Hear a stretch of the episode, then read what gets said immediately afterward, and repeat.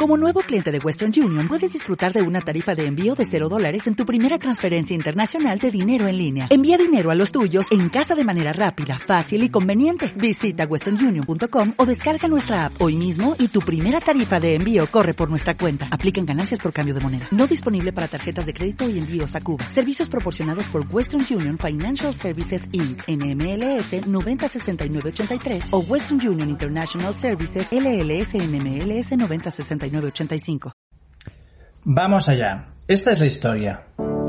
Le paso a Marta un montón de ideas y propuestas para Houston sobre tipo de contenidos, distintos tipos de entrevistas, cosas que espero veáis pronto. Porque como veréis, mucho caso no me, no me ha hecho. Entonces me dice, sí, sí, whatever. Mm, ya tengo lo que vamos a hacer para este número carpas. Mm, vamos a hacer un capítulo específico sobre carpas porque es algo que cada vez se lleva más em, y tengo a gente top para hacer carpas. Y lo hace, y no solo eso, sino que después de hacer ella la entrevista, me dijo, es de los mejores capítulos que, que hemos hecho, o sea, es bestial. La cantidad de información es brutal. Veréis que el sonido, escucharéis que el sonido no es muy bueno, pero vale la pena. Vale la pena por lo que ha dicho ella. Eh, habrá que fiarse de ella, claro, no lo sé. El sábado pasado salgo de boda a primera hora de la mañana y Marta, como siempre, me dice, vesme avisando a medida que vas llegando a los sitios. Así que le aviso cuando llego a casa de la novia, que estaba a 10 minutos de nuestra casa. O sea, 10 minutos después le digo, WhatsAppito, estoy en casa de la novia. Y a veces le da por escribir en inglés y me escribe, te echo de menos todavía. Quería decir, supongo, ya te echo de menos, pero me dijo, todavía te echo de menos, con lo cual quizás que ella cree que todo esto está a punto de terminarse. Pronto dejará de echarme de menos, pronto todo esto se acabará. Si todo esto se acaba, Houston desaparece. Con lo cual, mm, aprovechad mientras dura, porque todo en esta vida es provisional nos vamos con un nuevo capítulo de Houston. Tenemos una boda.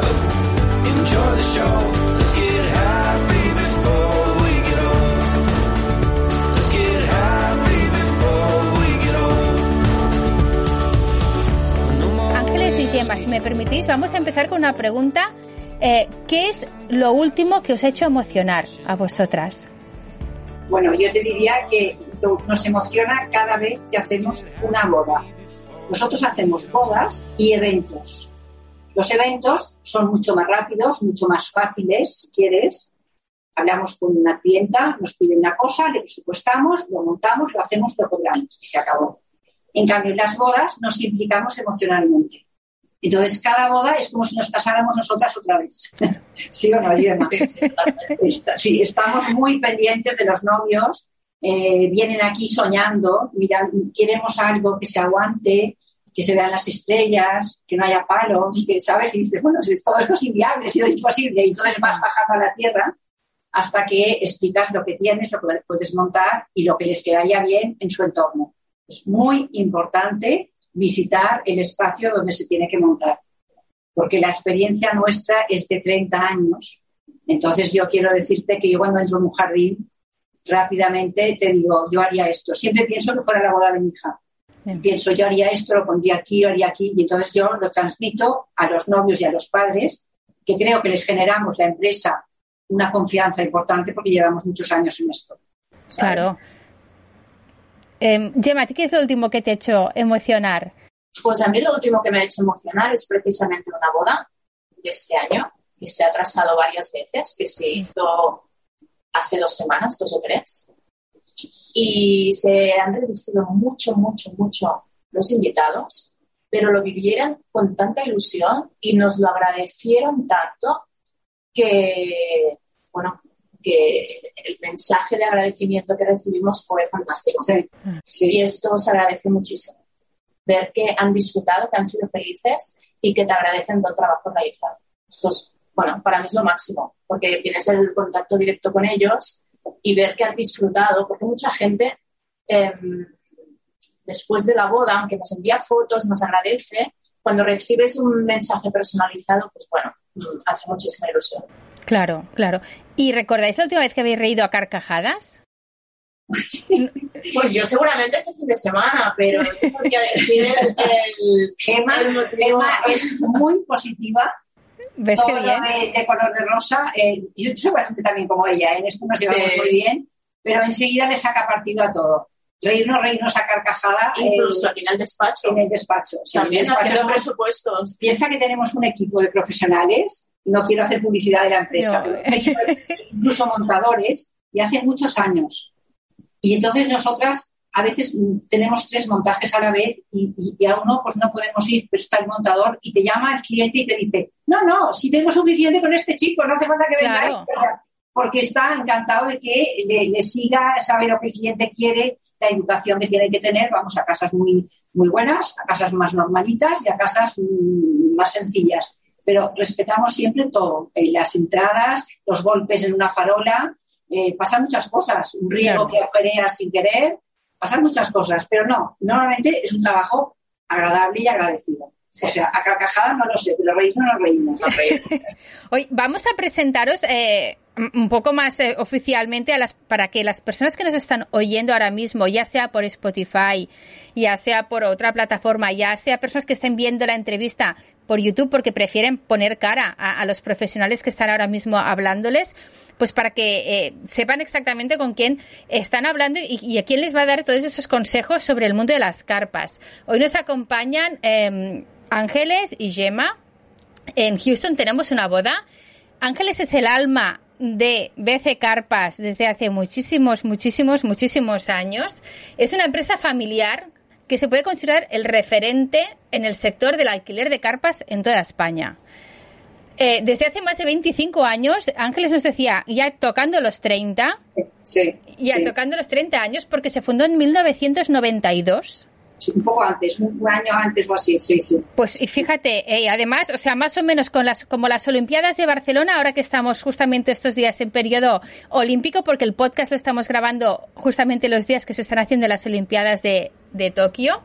Eh, BC Carpas está montando carpas por todo el país, por toda España, porque de hecho tenéis una sede en Madrid y otra sede en Barcelona, para Sí. dar abasto a Sí. todo el territorio español.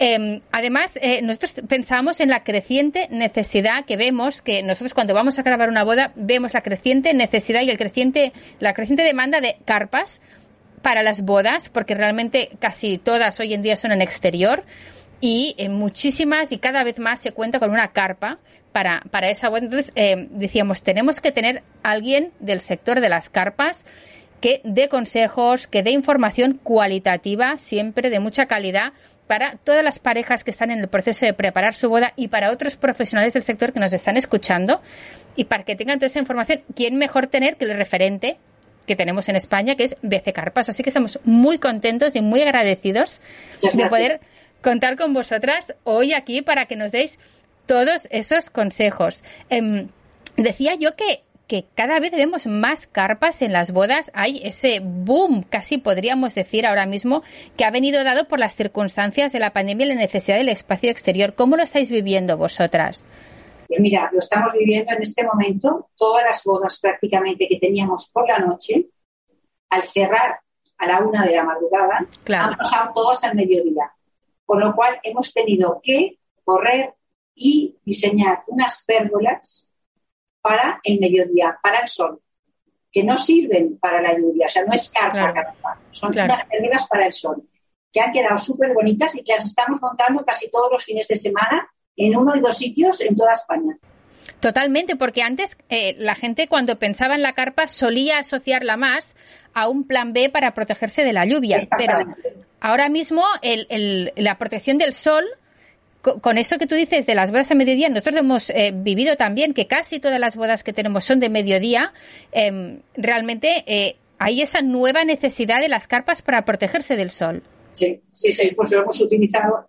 Tía, No, no, quería hacer un comentario que Sí. por el sol, evidentemente, que hemos montado carpas siempre y ahora las pérgolas se están montando muchísimo, pero también hemos montado carpas exclusivamente de día y de noche, solo para poder tener una buena iluminación del banquete y tener una buena decoración. O sea, no, no solo la gente lo enfoca por un plan B de lluvia o por una sombra. Hemos hecho montajes muy bonitos que nos han contratado precisamente para disponer de una estructura que permita hacer una decoración espectacular para el banquete, ya sea iluminación, que es donde se pueden colgar, y también toda la decoración floral. O sea que aparte del plan B y sombra, hay gente que igualmente te pide carpas solo para poder tener toda la estructura para poder decorar. Totalmente, es que además las carpas eh, son ahora mismo una apuesta estética que da un resultado precioso. O sea, muy bonito, muy bonito. o sea, realmente hay propuestas muy diversas que, que, dan realmente una propuesta estética. Es muy acogedora. Una boda en una carpa que era muy acogedora, aunque no haga falta para la lluvia. Se pueden mm. hacer carpas totalmente abiertas, que solamente tienes un techo que prácticamente queda integrado y que no se ve. Yo creo que la carpa no tiene que verse tanto. No tiene, han montado una carpa, un carpón, no que pase más desapercibida, que luzca el jardín, que luzca la casa, que luzca los invitados, la decoración, los vestidos, pero no la carpa. No, es un medio importante que se necesita, pero no ha de ser el más importante. ¿Entiendes? Sí, sí, totalmente. Eh, eh, ¿Nos podéis dar eh, cuatro pinceladas de los diferentes tipos de carpas que hay para que la gente que nos está escuchando, que no tenga todavía, eh, bueno, el conocimiento que tenéis vosotras, evidentemente, de específico del sector, se puedan hacer un, poco de situación? Sí, yo te diría que tenemos de carpas, de todos los tipos de carpas que hay en el mercado empezando por las carpas modulares, que son carpas individuales que se pueden juntar y podemos llegar a poner a 500 personas debajo de una carpa individual de estas juntas, eh, de todos los colores. Tenemos carpa uh, tensada, Jaima, que ahora se han puesto muy de moda, pero hay novios que nos dicen, bueno, estoy un poco cansada de ver estas, se cansan de unas y pasan a otras, que también está bien. Y luego tenemos carpas a dos aguas, que son carpas eh, mucho más grandes, de aluminio, que son carpas más importantes, que aguantan más kilómetros por hora el viento, por ejemplo, que pueden estar o completamente abiertas, que incluso a veces nos piden solo la estructura para decorarla, toda verde, como si fuera un invernadero sin techos, y la carpa con techos que pueden ser transparentes, pueden ser de color topo, que es un color que pasa muy desapercibido. Tenemos también para empresas color blanco, y esto tenemos varias, varias anchuras de capa, que se llama pórtico, pero no quiero ser muy técnica porque esto aburre. Eh, anchura de capa de 10, de 15, juntamos dos de 10 y formamos una de 20 y tenemos capacidad para la gente que se necesite. Claro. Y luego tenemos las pérgolas para, la, para, las, para el sol. Bueno, para el sol también se monta de noche, para el tema que hemos comentado de, la noche, Para el claro. de noche. También se puede montar aquí con foquitos iluminadas que eran buenísimas. Claro. Buenísimas. Porque si, si yo soy, por ejemplo, me pongo en situación que yo me vuelvo a casar y, quiero montar una, una carpa, ¿qué necesito tener en el terreno donde yo voy a, casarme para poder tener ahí una carpa? ¿Qué necesita tener ese terreno? ¿Qué necesitáis vosotros que tenga?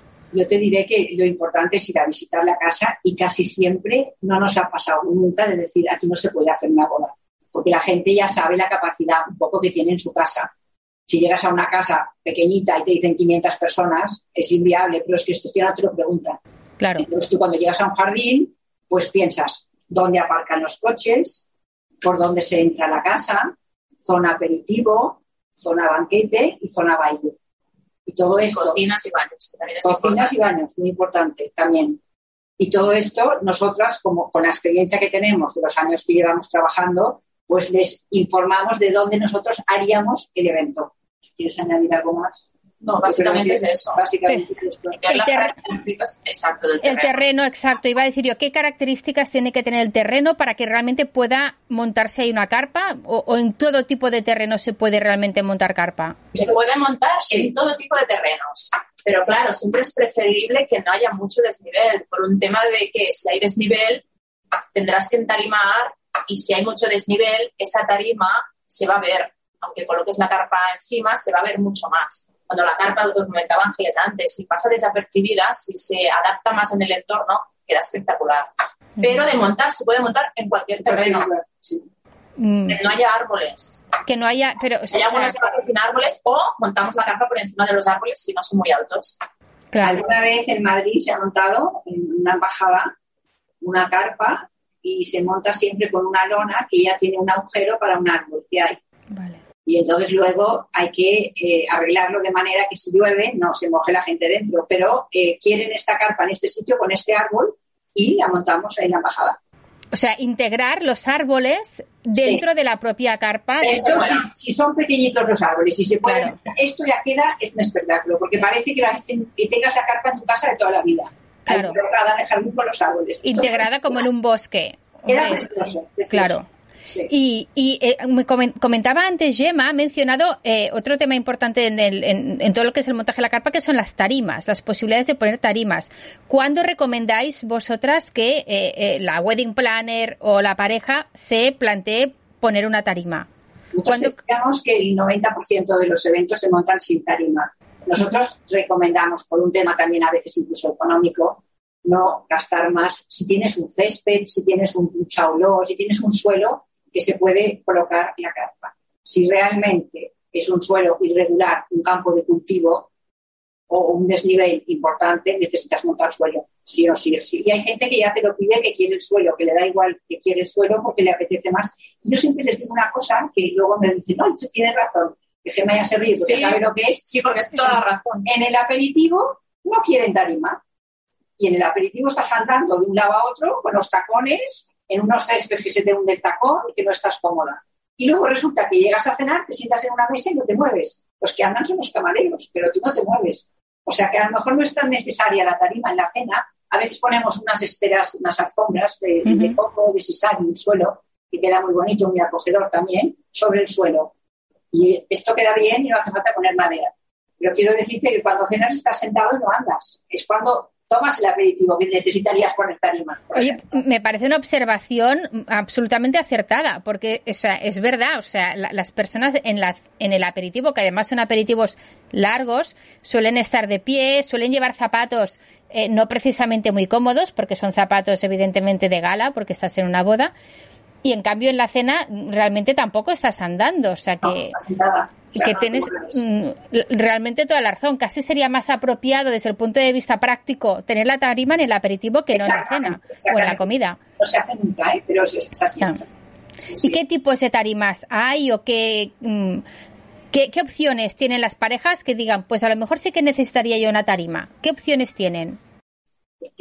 Tarima de baile, tarima de... Bueno, tenemos claro, tenemos diferentes tipos de tarima, como comentaba Ángeles. La, para la pista de baile, que nos adaptamos a las medidas que nos piden, que normalmente em, tenemos bodas de muchísima gente o bodas más reducidas. La pista de baile normalmente acostumbra a ser pequeña, porque nos la piden así, porque lo pide el DJ para que se vean bien llenas. Y después tenemos carpas, perdón, tarimas em, para colocar carpas encima. Entonces, estas tarimas eh, están siempre niveladas, tienen una superestructura, ahora voy al tema técnico un momento, ¿eh? tiene una superestructura metálica debajo que nos permite sujetarlas, nivelarlas y hacer todo el montaje con seguridad y después se coloca la madera, que es como, si fuera un parque de casa que va machembrado en esta estructura metálica. ¿Porque son siempre de madera las tarimas?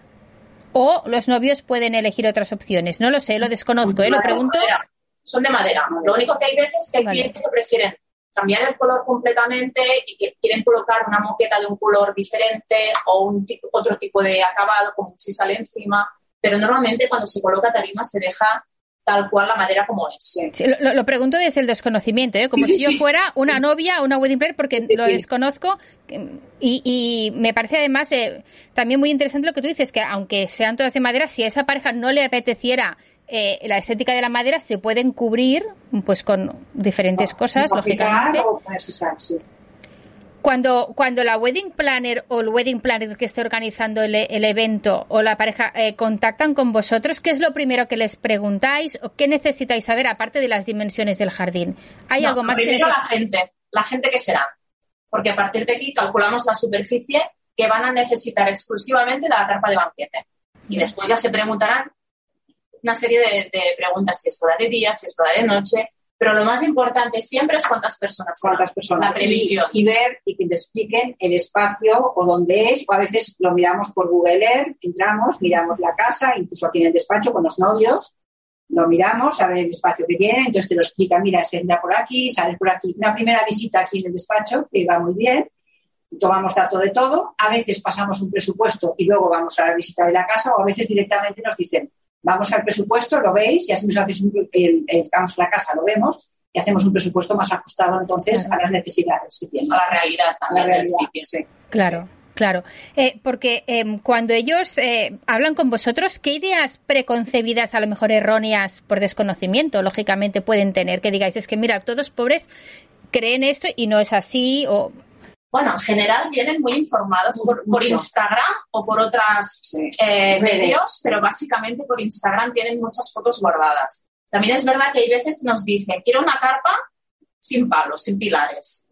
Sí, yo que le he comentado, un techo bonito, mm. que se aguante así y que se vean las estrellas. Y pues digo, digo, mira, el día de tu boda vas a ver todo menos las estrellas, ya te lo digo yo, porque no estarás para las estrellas. Y luego por la noche las estrellas no se ven, pero tú tienes luz dentro de la carpa y ver el exterior eh, a través de una carpa, aunque sea transparente, es muy difícil. Se verá cuando tomas el aperitivo, si es ya de noche, sí que puedes ver las estrellas, pero no dentro de una carpa. A no ser que pongas un techo todo iluminado con estrellitas pequeñitas que también se puede poner, un iluminador profesional. Nosotros trabajamos, montamos iluminaciones la carpa más básicas y cuando nos piden algo más importante, trabajamos con profesionales que nos ayudan. Entonces nosotros hacemos el montaje de carpa y luego ya profesional y te montan la iluminación, que es un espectáculo preciosa, ilumina la casa, el jardín, la carpa, todo. Claro, claro.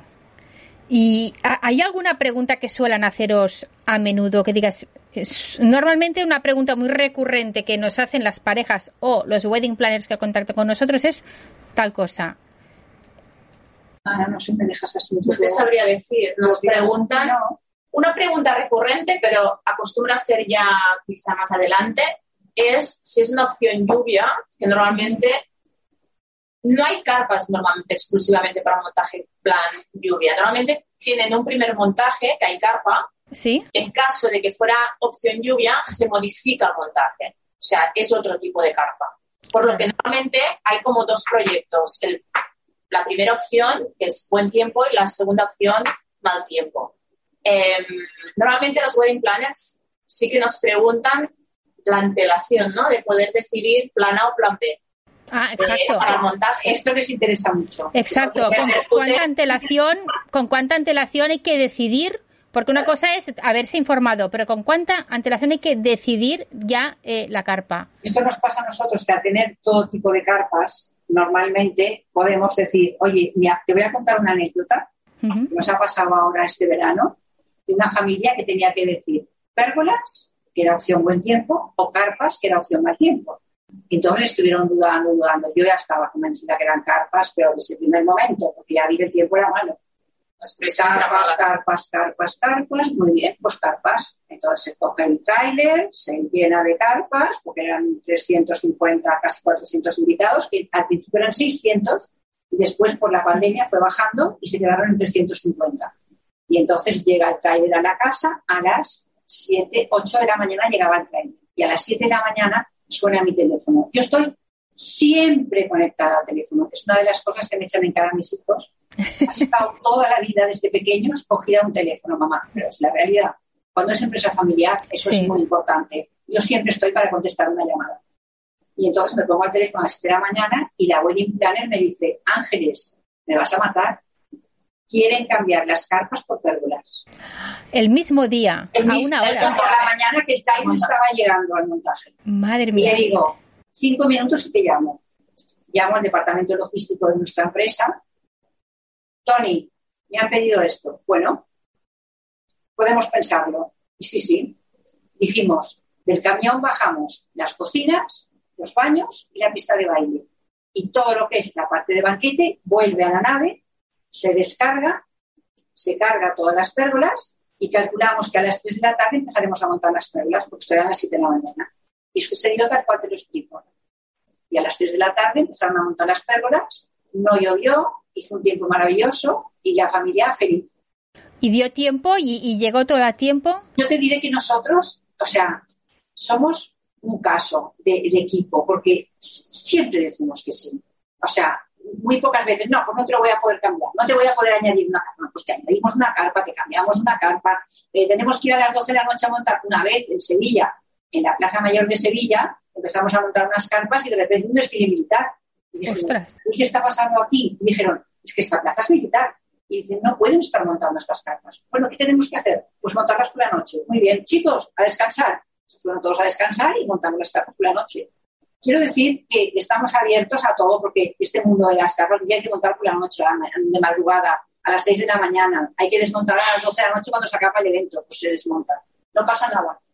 Y el equipo me, lo sabe. Me parece espectacular la, la, la anécdota que, que, cuentas que en un mismo día se cambie, pero, o sea, el concepto, o sea, el concepto, porque es el, el concepto, concepto, de, de la, el concepto de la boda. Claro, Sí, claro, sí. claro, claro. Eh, eh, y eso me lleva a preguntar, eh, ya nos habíais dicho un poco más o menos eh, cuánto tiempo eh, de antelación es el necesario para tomar la decisión definitiva. Ya vemos que en vuestro caso, pero ¿cuál sería el ideal? Pero ¿cuál ver. sería el ideal? Claro. Todo depende del montaje. O sea, unas- un- no es lo mismo una boda de, por ejemplo, 200 metros cuadrados, que son para 150 personas, que una boda de 400 personas. Y no es lo mismo. Nosotros, yo siempre lo digo, somos los primeros en llegar de- a la casa y los que nos vamos los últimos. Entonces, des- depende del montaje y depende de los proveedores que irán dentro de la carpa posteriormente, que normalmente puede ser iluminación, decoración, pues claro, si nosotros tenemos que finalizar un montaje un miércoles para que el sábado sea la boda, pues la decisión te marca esto, dependiendo del montaje y dependiendo a quién te va después. O Claro. sea, el día que tiene que estar Estaría, finalizada estaríamos en una semana antes, que a veces es mucho,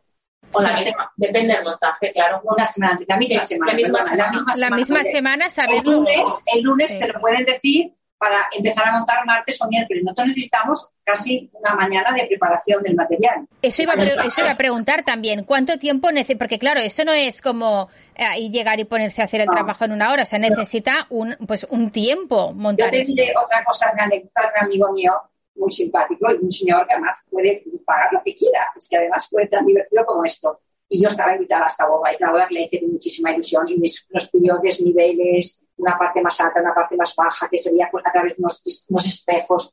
Espectacular.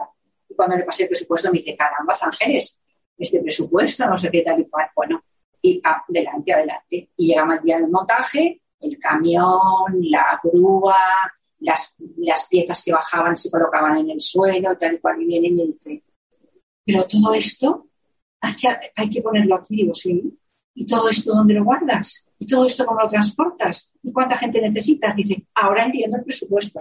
Claro. ¿Me entiendes? Porque parece, no, montame una carpa. Una carpa requiere, primero, pasarle al almacén una información. Tenemos un programa informático, le pasamos una información al almacén, tienen que preparar ese material, ponerlo en condiciones, lavarlo en caso de que no estuviera limpio o que no estuviera correcto, y entonces transportarlo y montarlo. Todo esto tiene un proceso de unos días.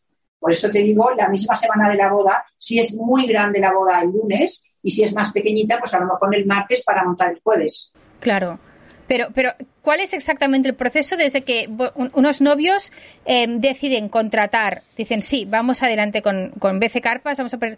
¿Qué se necesita? Eh, entiendo que va alguien más técnico, no sé si un aparejador, no sé si un del- alguien un poco a, a tomar medidas exactas, porque ellos os dan algunas medidas orientativas, pero imagino que hay que tomar unas medidas muy exactas para saber exactamente. Somos nosotras dos. Bueno, vamos. nosotras dos, Gemma es aparejadora y yo soy interiorista. Ah, muy bien. Y en el Pues, despacho tenemos, pues una- ahí estáis. tenemos un arquitecto que cualquier duda que tenemos, eh, pues es el padre de Jorge y de Inés, o Sí. sea, familiar, que es el que si tenemos una duda, Gemma a veces le consulta cosas o yo le consulto cosas. O sea que tenemos un equipo Por eso decía yo, claro, por eso decía yo, tiene que haber en el equipo alguien que, que pues eso, aparejador, un arquitecto, un, alguien que realmente, un interiorista que pueda saber exactamente, no a, a ojos, sino que No, realmente... y, luego, y luego cuéntale que llevamos, llevamos una, una máquina especial para mí que Gema la maneja de maravilla para mirar el desnivel que tenemos en el suelo. no es lo mismo. Claro, Porque tú dices, tiene 30 centímetros y la clienta te dice, no, hombre, esto es plano. Dices, claro, "Mira, claro, claro. Por eso digo que, que, costar". Lo que, puedes los, que, que lo- la información que te pueden dar los novios a lo mejor de ta- e imagino que vosotros tenéis, eh, necesitáis, por eso digo que necesitáis ese trabajo eh, de calidad. O sea, no es una cosa, lo digo porque no es una cosa ligera que vengas, pongas cuatro palos, una lona encima y ya está. También para poner en valor realmente el trabajo, poner en valor el porqué de los presupuestos, porque eso es una cosa que también salió en el podcast que hicimos con Laura Pi, del Chef, del Catering Chef, que claro, que ya nos también somos muy amigos de ella y ella nos comentaba, cuando pasas el presupuesto parece, dice, no, hombre, pero si este menú Dices que no es solo el menú, a veces el precio de, de, la comida que hay en el plato es lo de menos, es el equipo que mueves, la intendencia que mueves, lo que necesitas. Eh, todo eso es, eh, pues, es todo lo que hay detrás que no se ve, que los invitados que están ahí sentados, ellos no lo ven, ven lo bueno que está el plato, pero detrás hay toda una estructura que necesitas para poder poner ese plato en la mesa. Y un poco eh, lo mismo con las carpas, seguro, no son solo Imagínate si esto pasa con un plato de comida, imagínate lo que pasa con, hierros, tubos, lonas, tarimas, eh, eh, herramientas. Esto es una locura, es una locura. Quiero decir, en el almacén tienen que saberlo con tiempo para poderlo preparar, sobre todo tenerlo en condiciones, que es muy importante. Eh, preparar, cargar al camión, el camión tiene que desplazarse, a veces a una hora y media, dos horas de Barcelona o tres. O tres, que el camión va más lento. Entonces llegas allí, tienes que descargar, a lo mejor llevar el material a mano incluso muchas veces o en carretillas al lugar del montaje porque no puedes pisar un césped, no puedes pisar según qué zonas de la casa y entonces empezar a montar y a veces te pasas en, eventos dos, tres, cuatro días montando. O sea, depende del tamaño de la carpa y lo que necesites. Y hay montajes de boda que hemos llegado a montar la semana anterior un jueves, viernes, por todo que repercutía luego. Claro, claro, por eso digo que realmente para poner en valor eh, todo el trabajo que hay un poco invisible para eh, quien luego va a disfrutar de la carpa, pero todo lo que eso supone que hay detrás. Y, no sé cuánta gente necesitáis movilizar, cuánto equipo necesitáis movilizar, dependerá del tamaño de la carpa, supongo, lógicamente, ¿no? Por esto el tema logístico lo lleva desde el almacén Tony, que es una joya que tenemos también en la empresa, sin Tony no sería imposible. Sí, Tony, ¿qué te parece? Vamos a reservar hotel. ¿Cuántas personas? Tantas horas, tantas carpas, tantos metros cuadrados, tantas personas. Y te lo dice y te lo clava. Y entonces, pues según la cantidad, desde tres, menos de tres casi nunca llevamos, hasta pueden ser 12 o 14 o 15 personas según eh, la cantidad de carpas que tenemos que montar. Cantidad de carpas y tiempo. Todo esto es mucho más complicado desde Madrid porque Jorge, mi hijo que está en Madrid, eh, nunca tiene un presupuesto. Dice, vosotros tenéis un presupuesto a una hora y media lo más lejano de Barcelona. Claro. Pero él tiene a veces a dos, tres horas, está en Toledo, está en Cáceres, está en Marbella, está en Bilbao.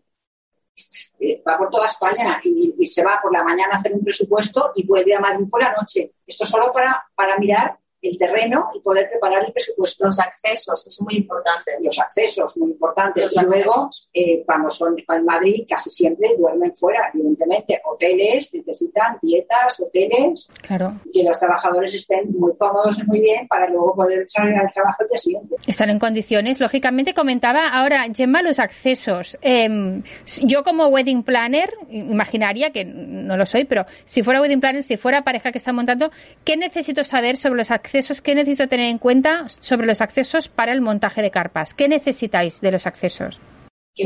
depende, también del volumen del montaje, ¿eh? pero es básicamente importantísimo que acceda a una furgoneta y depende del montaje un camión. Es básico. Y que pueda acceder a la finca y hasta qué punto del montaje puede acceder para valorar cómo llevamos el material desde el punto límite donde dejan acceder los vehículos hasta dónde se puede montar pero los accesos básicos, porque también por el tema catering, por todos los que vienen después de, nosotros, eh, se encuentran con el mismo problema. Totalmente. si no entramos nosotros, el resto seguramente tampoco entrará. Ni el generador, ni los baños, ni el catering, todo, todo repercute. O sea, los accesos es muy importante. Totalmente. Eso también lo comentábamos en el podcast que hicimos con Chell eh, y Ana de nuevo. y claro, claro, camión, o sea, todo. a veces nos llaman Oye, vosotros que habéis estado allí, ¿cómo es el acceso? ¿Cómo es el acceso? Y si lo explicamos o le mandamos un vídeo, una foto. una foto. Pero digo, no hay ningún problema, la descarga con camión al lado, ningún problema. Los cuartos de baño también complicados, los cuartos de baño, eh, descargarlos, porque son cabinas que pesan mucho, que van con agua, y hay que descargarlos muy cerca de donde van montadas. Claro, claro. Toda esa parte invisible eh, que realmente requiere todo ese montaje y más ahora que, como comentábamos al principio de, la charla, eh, cada vez hay más bodas aire libre por las circunstancias que estamos viviendo hoy en día de la pandemia. Em, ¿qué ventajas veis vosotras desde vuestro punto de vista en, el, montaje, ya no diríamos aire libre, porque evidentemente las carpas siempre se montan en aire libre, lógicamente, ¿no? Pero ¿qué, ventajas le veis vosotros a, que realmente todo se pueda hacer en el aire libre para la propia boda? Porque siempre había una parte, a lo mejor el, aperitivo solía ser el aire libre, tal, pero ahora realmente es todo. Hombre, todo, hasta el baile. Es así, hombre, el baile casi siempre fuera. Es mucho más bonito, es mucho más bonito hacerlo todo exterior, sobre todo en jardines que están muy cuidados, muy preparados. Hay, hay casas que parece que estén preparadas para montar una boda y quedan maravillosas todo al aire libre, se hace buen tiempo. Si llueve es otra historia. Hemos llegado a tener montajes nosotros de tener previsto una jaima, ¿sabes? Una carpa sí, sí. para eh, solamente el, banquete y el aperitivo al aire libre. Y cuatro días antes, cuando íbamos a montar la jaima, decir, va a caer chuzos de punta. Y coger la carpa tensada, pasarla al aperitivo y montar otra carpa completamente cerrada para poder celebrar el banquete. Y las cocinas pegadas a la carpa para poder montar el banquete. La boda esta quedó espectacular. La novia, que lloraba al principio, claro, pobre, normal, feliz de lo bonito que quedó dentro, se llenó de plantas, se iluminaron las plantas por dentro y quedó como un invernadero. Una Qué bonito. Espectacular. Es que a veces, no sé por vuestra experiencia, pero al menos por la nuestra que estamos grabando y luego haciendo la película, eh, a veces el plan B resulta ser más espectacular que el plan A. Totalmente de acuerdo. Totalmente Nos ha pasado en muchas ocasiones que al principio dices, ostras, qué lástima, hay que cambiar. Bueno, no pasa nada, va, se cambia el concepto de la boda. Y vas y dices, pero si esta boda es infinitamente más espectacular de la que yo me había imaginado al principio. Era súper bonito. Pero al principio tienen el disgusto de, no hacerlo como habían pensado o habían soñado. Sí, lo que pasa que sí, totalmente, pero hoy en día hay tantos recursos para poner alternativas y cada vez más que, que ya no sé, que, que la parte de el concepto anterior de boda dentro de un restaurante cerrado ha quedado como em, con tantas alternativas posibles que la alternativa eh, puede ser igual o mejor, vengo a decir. De acuerdo, totalmente de acuerdo. Sí, sí. Hablábamos de que, que, hoy en día las carpas pueden ser una opción ya no solo práctica, sino estilística. ¿Qué tendencias estáis, nos, vosotros notáis desde el punto de vista comercial, vosotros que sois la parte comercial de la empresa, qué tendencias os piden, qué cosas veis que, porque también las bodas como en todo hay tendencias, y hay épocas que de repente todo el mundo quiere, mm, yo qué sé, un estilo eh, más rústico, de repente todos quieren un estilo más eh, sofisticado, de repente, desde el punto de vista comercial. Yo creo que dentro de nosotros cuando empezamos hace 30 años teníamos las carpas modulares de 6 por 6, uníamos una a la otra, pues podían estar 70 personas, uníamos una más, podían estar 100 personas. Y entonces la, el tema, no había otra cosa. Porque cuando montamos nosotros esta empresa es porque yo en un momento determinado necesité montar una carpa y la única empresa que había en Barcelona que vino a montarme una carpa era tan mala, tan mala, tan, o sea, poco seria, que yo dije, ¿y si montamos una empresa? Si montamos una empresa de carpas. Entonces, salieron una serie de cosas y coincidencias y tal, y empezamos con una carpa montada en el jardín de mi suegra, hicimos una foto, yo cogí un álbum y lo fui a vender. Y de esa carpa hacíamos, montábamos dos, porque tenían tres, hacíamos otra, fabricábamos otra, fabricábamos otra, y así empezamos a hacer lo de las carpas. Y entonces solo había estas carpas en principio modulares de muchos colores, y solo se pedía esto. Y, y, yo me acuerdo que la gente venía aquí, resérvamelo para el año que viene, y resérvame la carpa, y no sé qué y ahora, bueno, ahora, hay miles de empresas de carpas, o sea, que decir, y entonces nosotros fuimos creciendo a base de ir poniendo modelos que van surgiendo, como las carpas a dos aguas, que son carpas quizá más de empresa, pero ahora se montan en boda, y quedan muy bonito, porque se decoran y quedan espectaculares, quedan preciosísimas, son un poco más altas, más diáfanas, quedan preciosas. Bueno, precisamente en esto de los temas que quizá este año nos han pedido mucha, mucha, mucha carpa transparente a dos aguas, precisamente. Sí, para poder decorarla por dentro con verdes y con flores y entonces darles unos toques de luz que quedan mágicas. Eh, también han estado de moda, muy de moda, que yo creo que ahora la tendencia está quizá un poquito a la baja de las jaimas. Las jaimas también se han montado mucho, pero hay novios que vienen y nos dicen, oye, enséñame lo que quieras menos una jaima, porque acabo de ir a cinco bodas y las cinco han sido con jaima. Claro. Entonces, yo le digo también, oye, es importante que vayamos a ver tu casa porque según cómo sea el jardín, pues quizá le va mejor una cosa, le va otra. Hemos montado con las carpas modulares, que están en todos los colores y que son monísimas, por ejemplo, todo alrededor de una piscina. Y la piscina iluminada y con velas y queda mágico, queda queda muy bonito. Eh, eh, y luego otra cosa, las carpas estas modulares te permiten sortear los árboles. O sea, dentro de un bosque podrías colocar carpas modulares y dejar los árboles fuera, porque se pueden poner dentro imposible, y entonces haces como una especie de, zona de moda como irregular, no cuadrada o rectangular sino irregular y que adaptándose al espacio que tienes. Es que es súper importante lo que comentas de adaptarse al espacio que tienes. Yo recuerdo ahora eh, como anécdota una, una boda que hemos tenido este mismo año en el que em, había carpas, no recuerdo la empresa que era, no lo sé, eh, pero em, había un, em, un edificio histórico entonces, eh, las carpas eh, estaban todo tan junto que me decía Guille, es que mm, mm, es una lástima porque una preciosidad el edificio y las carpas no te, o sea, están colocadas de tal manera o están elegidas de tal manera que, que, no se vio el edificio en ningún momento. Parecía que esto era cualquier otro jardín, por así decirlo. Pues te explico. Nosotros, cuando hay una casa o un edificio emblemático, lo primero que proponemos, si es por la noche, es hacerlo transparente. Tanto modulares, que pueden ser transparentes, como carpa dos aguas. Y entonces tú estás sentado cenando y ves el edificio iluminado. Eso es precioso, precioso. porque parece que no tengas en el techo que no haya nada. Porque claro. lo que ves es el edificio. Claro. Esto lo hemos hecho muchas veces y tenemos fotos de cosas que hemos hecho y quedan fantásticas. Claro, claro, por eso por, la importancia de tener en cuenta el entorno, ¿no? Porque más allá de la necesidad, eh, eh, tiene que quedar todo como um, bueno coherente, ¿no? Que quede armónico, que quede, que os voy a contar, lo sabéis mil veces, pues otras mejor que yo, ¿no? Jorge, por ejemplo, monta en patios y patios interiores de casas, de masías, de monasterios, de, y, y estos patios interiores no puedes poner una carpa de color, tienes que poner una carpa transparente para que veas dónde estás. Es muy importante personalizar la boda con el edificio, con la casa, con un jardín bonito, ¿entiendes? Que no, es que no sé dónde estoy, estoy metida en una carpa y no veo nada. No, se ha de ver dónde estás. Claro. Eh, has dicho una palabra que me parece muy clave, que es personalizar. Eh, hoy en día, eh, evidentemente, todos tenemos mil opciones para personalizar las. Somos de los que siempre hemos apostado por la personalización total y, absolutamente. Desde el mundo de las carpas, del sector de las carpas, ¿qué opciones tienen los novios para personalizar em, la, carpa que contraten o las carpas que contraten? Más allá de si es jaima o si es... No sé si el tipo de tejido puede cambiar, lo desconozco, no sé si el color... No, sé no, Yo, yo la, carpa no, no te personaliza la boda, te personaliza la boda el espacio.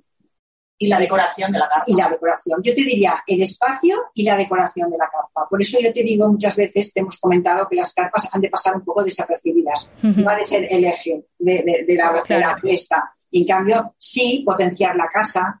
A veces dicen unos novios, yo lo haría allí en aquel campo que tenemos. Digo, aquel campo que tenemos es un campo de patatas que está detrás de tu casa y ni se ve la casa. En cambio, si tú estás cenando y tienes tu casa iluminada o si es de día ves tu casa perfectamente bien, es una boda que recuerdas siempre porque es única.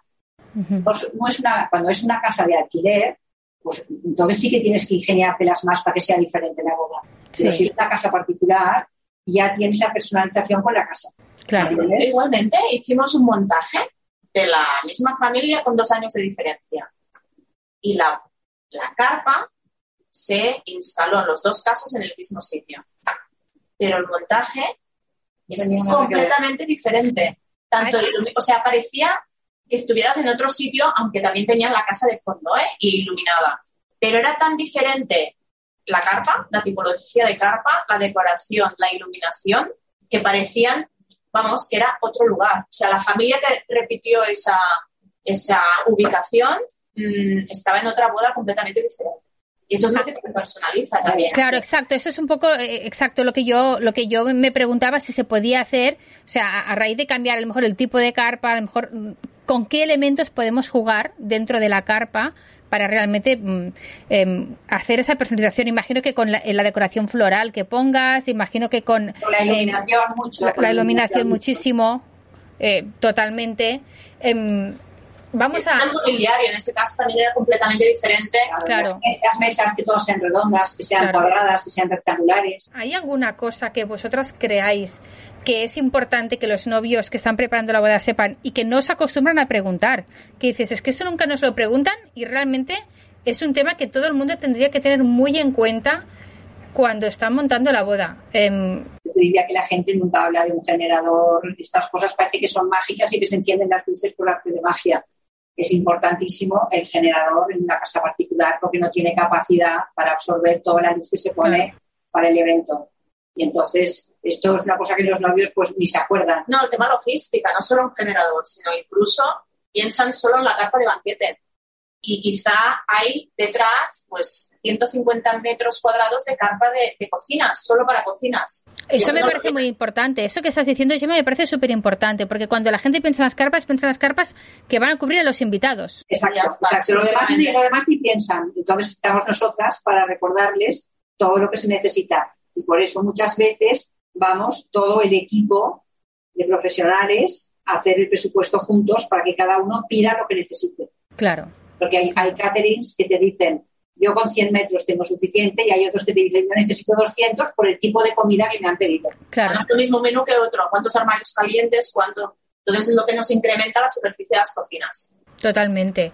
¿Cuál es el principal consejo que les daríais vosotras con toda la experiencia que lleváis ya de las bodas que se hayan podido hacer durante esta pandemia? Las parejas que están ahora en el proceso de preparar su boda para eh, este verano, para el otoño que viene, que hay un, no sé vosotras, pero a nosotros nos- el otoño que viene eh, la agenda está em, que saca humo porque muchísimas parejas han aplazado a otoño. Para el año 2022, eh, ¿qué consejo les daríais? Pues mira, no sé, yo diría que, que pobres que en este momento es un momento muy difícil porque hay, hay personas, un sobrino mío ha aplazado la boda cinco veces. Bueno, cinco veces. sí. Y entonces ya estaban agotados. Y decían, es que tenéis que cerrar a la una. Pues cerraremos a la una. Es que no podremos bailar. Pues no bailaremos. Pero ya nos queremos casar.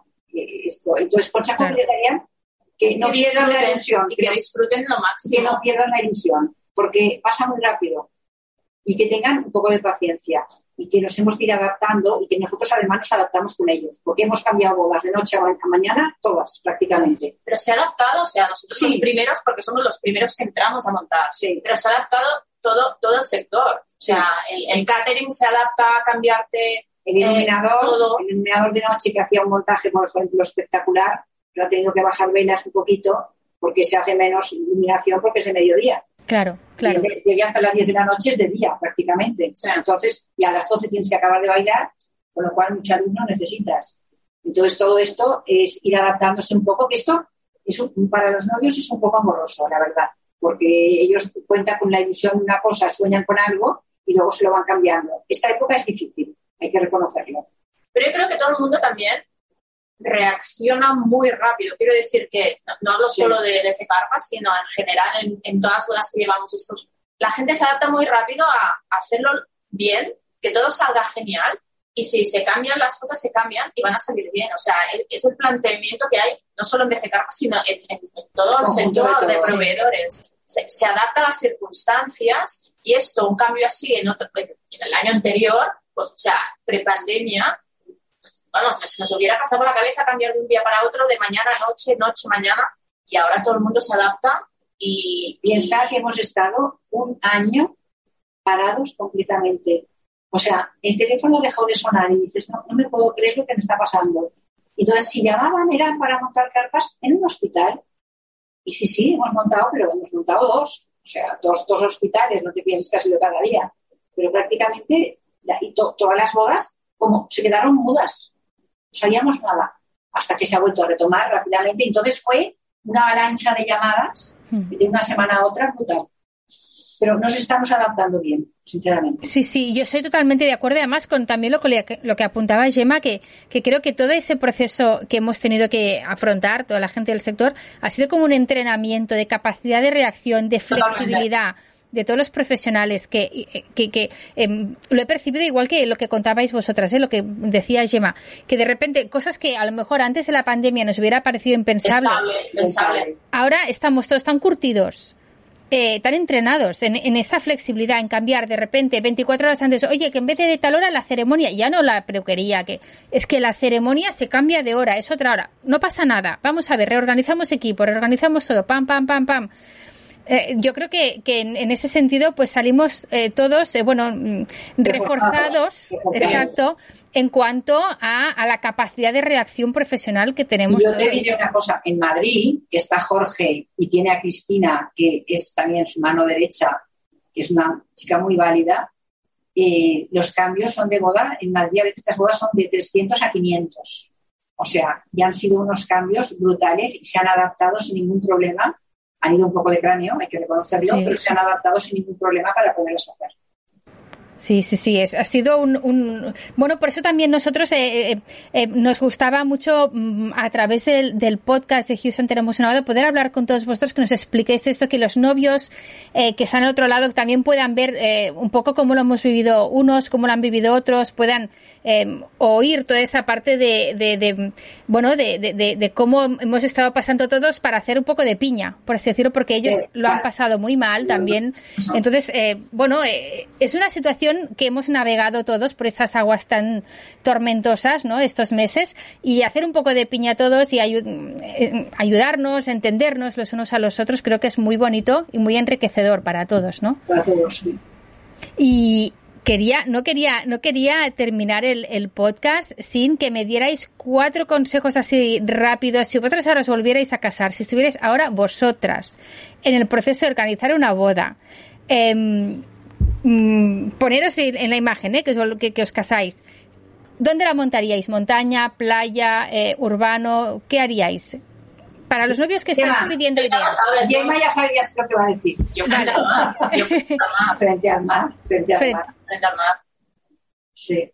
Y eh, aperitivo, disfrutar del mar, que se vea, y, y el banquete de noche, con una muy buena iluminación. Sí, yo te, yo te diría que el banquete de noche con una buena iluminación eh, es mágico, porque hay unos cambios de unas intensidades que van cambiando, la luz incluso de color, eh, puedes disfrutar mucho. La noche quizá es más mágico que durante el día, aunque sí. hay que reconocer que una buena casa con un buen jardín durante el día también queda muy bonito, queda una boda preciosa. ¿Eh, Gemma? Sí, sí. O sea, quedan súper bien las bodas de mediodía. Yo no sé, yo, yo, me casaría en una casa particular, está claro, es lo que más me gustaría. O incluso, mira, en estas casas de alquiler que hay aquí en Cataluña, que hay muchísimas, hay algunas que son preciosas, como fondo de carpa, iluminadas también por la noche, que dan lo que decías tú de potenciar una fachada de una casa. Sí. Montas una carpa transparente delante de una fachada muy bonita y es maravilloso como queda. Bueno, es que... Me gusta mucho el calor que da una casa al, al, montaje de la carpa. Por esto me gusta siempre ver la casa tanto en el aperitivo como, en la cena. Como también me gusta la sorpresa de tener, darle aperitivo en una parte de la casa y no ver la cena, yeah. ver la, la, la comida. Y entonces es el factor sorpresa de que llegas luego a la carpa en el jardín, si es un jardín un poco grande, que te da juego. ¿eh? Claro, para eso, eh, lo, lo, que tú comentas eh, sería como tener como diferentes es, zonas, diferentes ambientes con que realmente son muy diferenciados eh, el de, de un lado a otro. Claro. la cena o comida. En cambio, el baile te diré que me gusta ponerlo o nos gusta ponerlo cerca de, de la cena o la comida para que no pierda el, el, el no sé cómo decirte, y cuando están todos los novios bailando, a veces se quieren ir a la otra punta de la casa, cuesta mucho mover a la gente. Sí. No, y aparte siempre hay quien se quiere quedar sentado, pero ver el baile. Y, Exactamente. Y entonces esto da sí. calor al baile también y queda bonito que queda cerca de la cena. Esto está muy bien. Totalmente. Eh, si fuerais vosotros ahora que nos casáis, ¿eh? nos ponemos en situación, eh, ¿cómo haríais algún detallito, algún regalo a los novios? ¿Sois partidarias de eso? ¿No lo haríais? ¿Cómo, ¿Cómo, enfocaríais eso? Te voy a contar una, una anécdota de esto. o sea, de, de, los novios a los invitados me refiero. Sí, sí a los invitados. Sí, sí. Cuando se casó Inés, eh, mi hija se casaba en octubre y entonces se nos ocurrió, teníamos, estábamos acabando de alquilar una casa y teníamos un herrero muy pesado pero muy simpático. Y se nos ocurrió hacer una inicial en hierro para cada invitado. Bueno, no sabes en el lío que nos metimos. Porque claro, hasta dos días antes decíamos, nos falta una S. Y llamábamos al herrero, que era medio sordo, que no nos oía. Y corriendo la S, nos la tenía que mandar, la S no sabíamos cómo tenía que llegar aquí. Complicadísimo y tal, pero quedó precioso porque cada, cada invitado tenía su inicial. Y era una cosa como, como casi un pisapapeles que podías guardar en tu casa o para poner unas llaves o lo que fuera. Y quedó bien. Sí, esto, esto ha pasado modas. Yo creo que ahora, no sé si se hace tanto lo del regalito. Esto te lo, te lo diría más una wedding planner. Sí. Que nosotros a veces al final de... de, no, no, vemos el final de, de esta boda, ¿sabes? Si no nos mandan fotos o no nos las pueden mandar o la familia no quiere que se hagan fotos, no vemos cómo acaba esta boda y no sabemos si realmente te hacen el regalito final o no te lo hacen. Claro, porque vosotros veis, volvéis luego a desmontar, supongo, cuando ya la, al día siguiente, a lo mejor, o... Cuando ya han sacado todo, las mesas, la luz, la claro. decoración, no queda nada. No Somos los nada. primeros y los últimos. Los primeros. Sí. Los primeros y... en entrar y los últimos en salir. Claro. Y el desmontaje, ahora me voy a otro. ¿El desmontaje cuánto tiempo os lleva? Mínimo un día o dos también, claro. Yo te diría que casi en un día un desmontaje. Mucho más rápido que el montaje. Rápido. Mucho más, más rápido. Hay color, mucho más rápido. O sea, hay montajes de tres, cuatro días que se pueden llegar a desmontar en uno. En uno. Uno, uno y medio. Uno, uno y medio. Sí, Con sí. la logística ya preparada, ¿eh? De, de varios camiones, grúas, etcétera. Pero sí, sí, en un día normalmente se puede llegar a hacer. Y, y, retomando un poco lo, lo, que estábamos haciendo antes, como de, de, de, ideas o de inspiración para parejas que nos estén escuchando y que puedan, en base a la experiencia de todo lo que habéis visto vosotras, eh, ¿qué os ha sorprendido más en una boda? Que digáis, es que en una boda siempre que vemos esto, ostras, es que es un éxito. Mm, ¿Qué, qué cosa? mm, Que, claro, tampoco sé si estáis ahí eh, presencialmente el día de la boda vosotras, ¿no? no claro. No estamos. No claro. Estamos. Siempre dejamos un trabajador de la empresa que se queda, que se llama de mantenimiento. Claro. Si en la carpa hay cortinas o va a llover, eh, que hay que abrir, hay que cerrar, para que el, el, metre o el wedding planner pueda decirle, puedes hacer esto por favor y no tengan que ellos hacerlo. Claro. Y entonces se queda allí, y entonces a veces incluso nos mandan una foto, mira qué bonito que ha pasado. Nosotros, ellos nos mandan la foto a nosotros. Claro. Pero nosotros no vivimos, a no ser que nos inviten a esta boda porque somos familiares o porque somos amigos, normalmente no vemos lo que pasa. No bueno, pero últimamente, como hay mucha red social, sí, ha cambiado muchísimo. Ha cambiado muchísimo. Incluso wedding planners que nos envían fotos del día siguiente, nos dicen no se pueden publicar o no hay ningún problema, las podéis utilizar. Mm, los últimos tiempos, incluso este año, bueno, ha cambiado muchísimo. Yo lo veo con las redes sociales, sí. lleva todo Inés y bueno, y cada día aprende más y va haciendo fotos y salen de todas las fotos que tengan un colorido parecido, una carpa parecida y lo hace muy bien y van saliendo fotos de los montajes, cosa que antes no salía nada y no te llegaba Totalmente. la foto, prácticamente no lo veías el montaje. Por eso hay tanta información ahora, o sea, normalmente Mucha. las novias vienen, sí. saben mucho. Entre mucho. Instagram y Pinterest, yo creo que se lo han o sea, tienen las ideas muy claras. Y vienen con fotos, fotos incluso de la empresa nuestra, con las nuestras carpas. Mira, quiero esto, quiero esto, quiero sí. esto, y lo saben perfectamente. Quiero esto, pero sin esta decoración. Digo, no hay problema. Sí, sí, bueno, es que las redes sociales realmente han sido un gran escaparate para, para toda la gente que, que nos estamos eh, dedicando al mundo de las bodas y además ahora que ha habido ese parón impuesto por la pandemia, por la situación, eh, realmente eh, yo creo también que las redes sociales han ayudado mucho a, a poder dar eh, escaparate al trabajo que se hacía, que se podía hacer para conectar con esa generación que realmente se está casando ahora, que son gente mm, pues muy familiarizada con el entorno de redes sociales.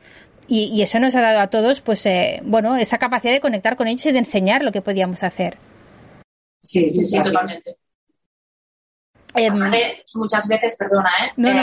Incluso hay gente que nos contacta por mail para pedir un presupuesto y nos envía una foto nuestra diciendo yo quiero esto, pero no sé si en mi casa puede ser. ¿Me puedes mandar un presupuesto? Quiero una visita en mi casa, quiero y ya te envían la foto que quieren porque se han enamorado de un montaje en concreto. Y esto gracias por la mayor parte de las veces Instagram. Sí, sí, sí. Bueno, Instagram y los WhatsApps que te conectas inmediatamente, sabes una cosa, preguntas una cosa, es rapidísimo. Es todo. rapidísimo. Es muy ágil, sí. eh, es fácil, no hay excusa. No hay excusa. No. Oye, que no te encontré, llamé, no te encontré. Oye, que no, que ahora esto ya no sirve, ¿entiendes? No, no, no, yo... yo nosotros, con... sí. Imagínate para trabajar ahora. Claro. Nosotros antes trabajábamos con un papelito y ponía, hay un árbol, gira a la derecha. Luego, ¿sabes? Luego encontrarás una casita y verás que hay una casita del perro, pasa por la casita del lado. Era así íbamos con un papel dirigiendo a la persona que nos acompañaba. Y ahora llegas a todos lados sin ningún problema. Con la ubicación. Con la ubicación, te mandan la ubicación y estás ahí en la casa sin ningún problema. Sí, sí, ha mejorado muchísimo. Nos ha ayudado mucho el trabajo. Y esto que estamos haciendo ahora era enviable. Nosotros hablamos con muchos novios que están en el extranjero, están fuera. Y nos, nos conectamos y hablamos con ellos y es perfecto. Totalmente, es que eh, eh, bueno, las videoconferencias como las que estamos haciendo nosotros ahora mismo nos ha servido efectivamente para conectar con todas esas parejas durante la pandemia que no podías eh, reunirte o que era un, momento inapropiado para, para hacer reuniones. totalmente. Oye, ha sido un súper placer hablar con vosotras. Yo he aprendido un montón, un montón de cosas de, las carpas. se nos ha hecho corto. Yo no sé si creéis que ha quedado algo en el tintero? Yo iba repasando, iba mirando así de reojo, iba repasando toda la lista de preguntas. No sé si creéis que hay alguna cosa que sea importante, que se puede haber quedado en el tintero, que sea importante para las personas que nos están escuchando, sobre todo parejas que están preparando la boda, otros profesionales del sector que les pueda interesar conocer más del mundo de las carpas y saber vuestro trabajo. Yo diría que es, es como empresa familiar nos implicamos muchísimo en todos los montajes, tanto si son de empresa como si son bodas. Estamos muy pendientes, siempre contestamos al teléfono, estamos siempre a disposición de ellos. Eh, es que si queremos más carpas antes de la boda porque vienen más invitados, pues te la ponemos. Y si quieres una menos, te la sacamos. No te preocupes, no sufras, disfruta. Este es nuestro lema un poco para los novios, disfrutar y cuando ya hayas tomado la decisión de lo que quieres, relájate y disfruta. ¿Sabes? Porque están todo el día pensando, al montaré, lloverá, no lloverá. No toma la decisión, plan A, plan B, y se hará lo que convenga. Es nuestra, nuestra filosofía de empresa. No hacer sufrir a la gente, sino que sean felices. No, y buscar soluciones, siempre adaptarnos. Que es, bueno, este año ya sí lo supongo, ya es el máster de mucha gente, ¿no? Pero sí, sí, adaptarnos a las circunstancias y disfrutar de cada montaje. Porque siempre son diferentes. Y, quería, no sé si antes de terminar queréis también decir alguna cosa a los otros profesionales que nos están escuchando, porque nos consta que nos escuchan pues profesionales wedding planners, nos escuchan otros profesionales de otros ámbitos dentro del sector de las bodas. No sé si os apetece decirles alguna cosa. Que nos llamen. que nos llamen, que estamos a disposición de todos, que trabajamos para todo tipo de personas. Y yo recuerdo un cliente que ahora le hemos montado muchísimas cosas, que me dijo un día, es que yo, Ángeles, no me atrevo a llamarte porque a lo mejor solo quiero una cocina. Uy, pues fantástico, yo voy y te monto una cocina y no me, no me cargas nada más porque en el interior de tu casa. Pues no pasa nada. Una cocina y unos baños, pues una cocina y unos baños. ¿Qué me encargas el evento entero? Fenomenal. Pero quiero decir que estamos abiertos a todos, a presupuestos pequeños, medianos y grandes, a lo que salga. Sí, porque además eso es una cosa que comentábamos con Laura Piedel, chef, que nunca sabes, eh, por muy pequeñito que sea el evento, nunca sabes a raíz de eso luego lo que te va a venir. Aunque solo sea para ese evento pequeño ¿eh? y ya está. Pero además, cada evento es una puerta abierta a que si tú haces bien el trabajo, eh, eso también es algo que nosotros en Ensu nos dejamos la piel en cada cosa que hacemos, porque cada pequeña cosa que tú haces es una carta de presentación de tu trabajo. Y cada uno es una puerta que tú abres y nunca sabes dónde puede llevar. El cliente en concreto, empezamos por una cocina y hemos acabado montando cada año en su casa una comida de empresa que se ha hecho cada año, cada año. Claro. Súper bien y está súper contento y sabe que nos pueden llamar para lo que necesiten.